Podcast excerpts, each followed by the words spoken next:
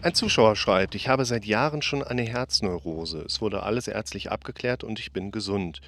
Aber nun komme ich zu meinem Problem, ich lasse mich nicht impfen, weil ich dann als Nebenwirkung genau das zu befürchten habe, bevor ich schon seit Jahren Angst habe, nämlich eine Herzmuskelentzündung.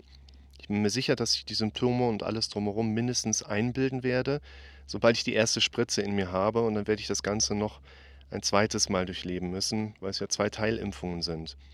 Also, wenn ich da vielleicht mal was zu sagen könnte. Willkommen zum Podcast für mentale Gesundheit, Zufriedenheit und Wohlbefinden. Da sage ich gerne mal kurz was zu. Zum einen ist erstmal wichtig, dass die Herzneurose oder Herzphobie in dem Sinne nicht unbedingt als Krankheit gewertet werden sollte, an der man erkrankt und dann unter Symptomen leidet, sondern auch, ich erzähle es ja in den Videos immer wieder, wir können das Auftreten von spezifischen Ängsten, hier jetzt in dem Kontext eben auch herzspezifische, herzbezogene Befürchtungsmuster, das können wir dann als Herzneurose, Herzphobie beschreiben. Das heißt, da erkrankt man nicht dran, da hat man das plötzlich, sondern solche Sachen entwickeln sich. Man kann quasi sagen, ich verlinke dir mal ein Video, das ist 800 Höhenmeter tiefer da unten entstanden, direkt unter uns, Gehirnwäsche, wo ich das glaube ich, zum ersten Mal in Videos relativ spezifisch erkläre, dass wir uns die meisten psychischen Störungsmuster eben nicht als Krankheit vorstellen sollten. Also diese typischen Sachen, depressive Zustände, Angststörung, Zwangsstörung, Panikstörung, Agoraphobie etc. pp. Das sind keine Dinge, an denen wir erkranken und deshalb dann Symptome bekommen, sondern in der Regel sind das eben Sachen, die wir uns dahin, hört sich erstmal ein bisschen plump an, aber ist in den meisten Fällen, ah, drück mir auf die Nase, antrainiert.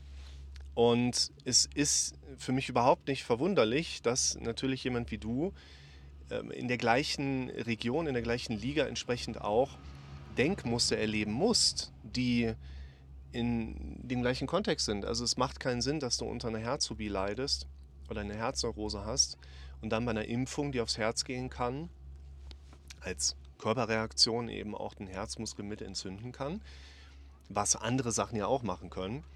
Aber das ist erwartbar, dass da entsprechende Ängste mit hochkommen. Wie gehen wir damit um? Letztlich machst du hier das gleiche wie bei allen anderen Sachen auch. Du musst umtrainieren. Wichtiger Punkt. Die meisten Dinge in unserem Dasein, Kopf und Körper, funktionieren über das Thema Überkompensation. Das kann man bei dem Aspekt Hormesis-Prinzip, verlinke ich dir, sehr gut abschätzen. Letztlich gesehen hast du häufig genug durch deinen Kopf Gedanken rund um das Thema Herzkrankheit angeboten bekommen, die dein Kopf wiederum allesamt verarbeitet hat und daraus Strukturen, sechsspurige Datenautobahnen gebaut hat. Und das ist der Punkt, unter dem du heute leidest.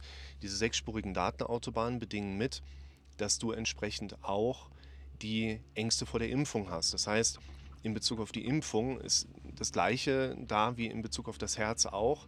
Und die Struktur ist eigentlich wie fast immer auch hier die gleiche. Du darfst überkompensatorisch andere Gedanken, andere Mechanismen trainieren, sodass du auf lange Sicht neue sechsspurige Datenautobahnen dir aufbaust. Die Impfung an sich hat damit nicht so viel zu tun, weil schau, die Impfung ist millionenfach bewährt, mittlerweile wahrscheinlich milliardenfach und das interessiert aber unseren Kopf nicht. Wir wissen, dass die Impfung in den meisten Fällen gut verläuft. Wir wissen, dass die Erkrankung an Corona, an Covid-19 mit einem deutlich höheren Risiko einer Herzmuskelentzündung einhergeht als die Impfung. Das wissen wir. Das interessiert unseren Kopf aber nicht so sehr. Und deshalb schau dir auch mal das Video an, Wissen versus Denken. Was hilft uns bei der Angst? Wir wissen zwar bestimmte Dinge, Dinge sind ungefährlich, eigentlich bin ich in Sicherheit, trotzdem reagiert unser Körper mit Stresshormonausschüttung und Angst.